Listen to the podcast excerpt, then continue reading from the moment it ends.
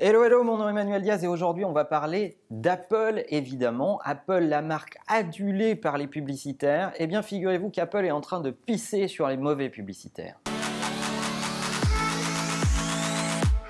Apple est cette marque que les publicitaires adorent citer. Ils la citent dans leur pitch.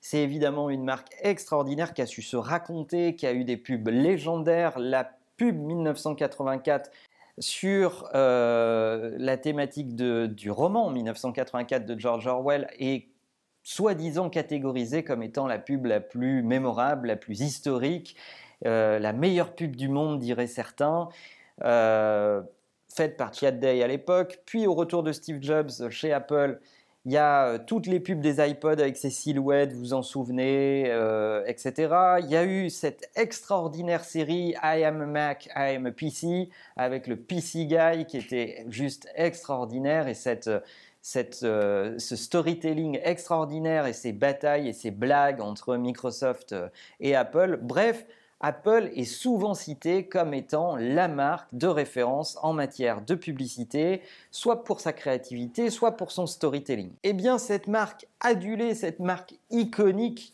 que j'adore, vous le savez, pour des tonnes de raisons, est en train de pisser sur les publicitaires. Oui, il n'y a pas d'autre mot, je suis désolé, et plutôt sur les mauvais publicitaires parce que ils viennent de décider, avec la sortie de iOS 11, la dernière version du système d'exploitation euh, de leur iPhone et de leur iPad, mais aussi avec la sortie de iSierra, qui est la dernière version de macOS pour les ordinateurs Macintosh, ils viennent de décider de bloquer le tracking des utilisateurs euh, qui utilisent Safari comme navigateur pour aller sur Internet. Alors selon les enquêtes, le trafic Safari parmi les Internet users, c'est 14,5% du trafic web mondial.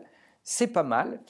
Et Apple vient de considérer que les publicitaires, les grands algorithmes liés à la publicité, prenaient trop de données aux utilisateurs sans les prévenir et étaient capables de reconstituer des historiques complets de navigation et d'en savoir trop sur vous. En décidant de bloquer le tracking des utilisateurs des produits Apple, Apple est en train de se différencier de Google et d'Android en particulier en disant voilà, nous notre business c'est pas la data. Et souvenez-vous, ils l'ont fait encore il n'y a pas longtemps dans cette affaire qui les a opposés au FBI où ils n'ont pas voulu donner les éléments nécessaires pour décoder cet iPhone qui avait été euh, retrouvé sur un terroriste, si ma mémoire est bonne, ou en tout cas quelqu'un qui était présumé terroriste euh, pour des événements aux États-Unis.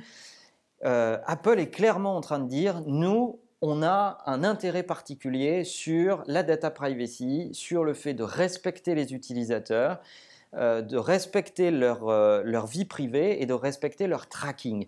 C'est écrit dans les fondements de la marque. Je me souviens des démos de Steve Jobs qui disait, voilà, nos développeurs sur iOS ne pourront pas utiliser votre géolocalisation sans appeler la fonction géoloc du système et sans qu'il y ait un pop-up qui vous dise acceptez-vous que cette application vous géolocalise, soit quand vous l'utilisez, soit en background. Bref, cette fonctionnalité n'a jamais été mise à la disposition des développeurs directement, c'est une fonctionnalité qui est restée dans le système et ils doivent appeler cette fonctionnalité, le système prévient l'utilisateur à chaque fois. Les, les, fondements autour de la data privacy sont renforcés dans ce choix une fois de plus du côté d'Apple. Alors c'est certainement une façon de se différencier de la concurrence, et de monter une vue en particulier, mais c'est aussi une façon de dire à toute l'industrie de la communication et de la publicité, vous ne faites pas votre travail comme il faut. Il y a des tonnes de gens ici qui veulent bien écouter les histoires que vous avez à leur raconter, mais ils veulent définir quand vous pouvez leur raconter ces histoires, à quel moment et sur quel device, et vous n'avez pas le droit de le faire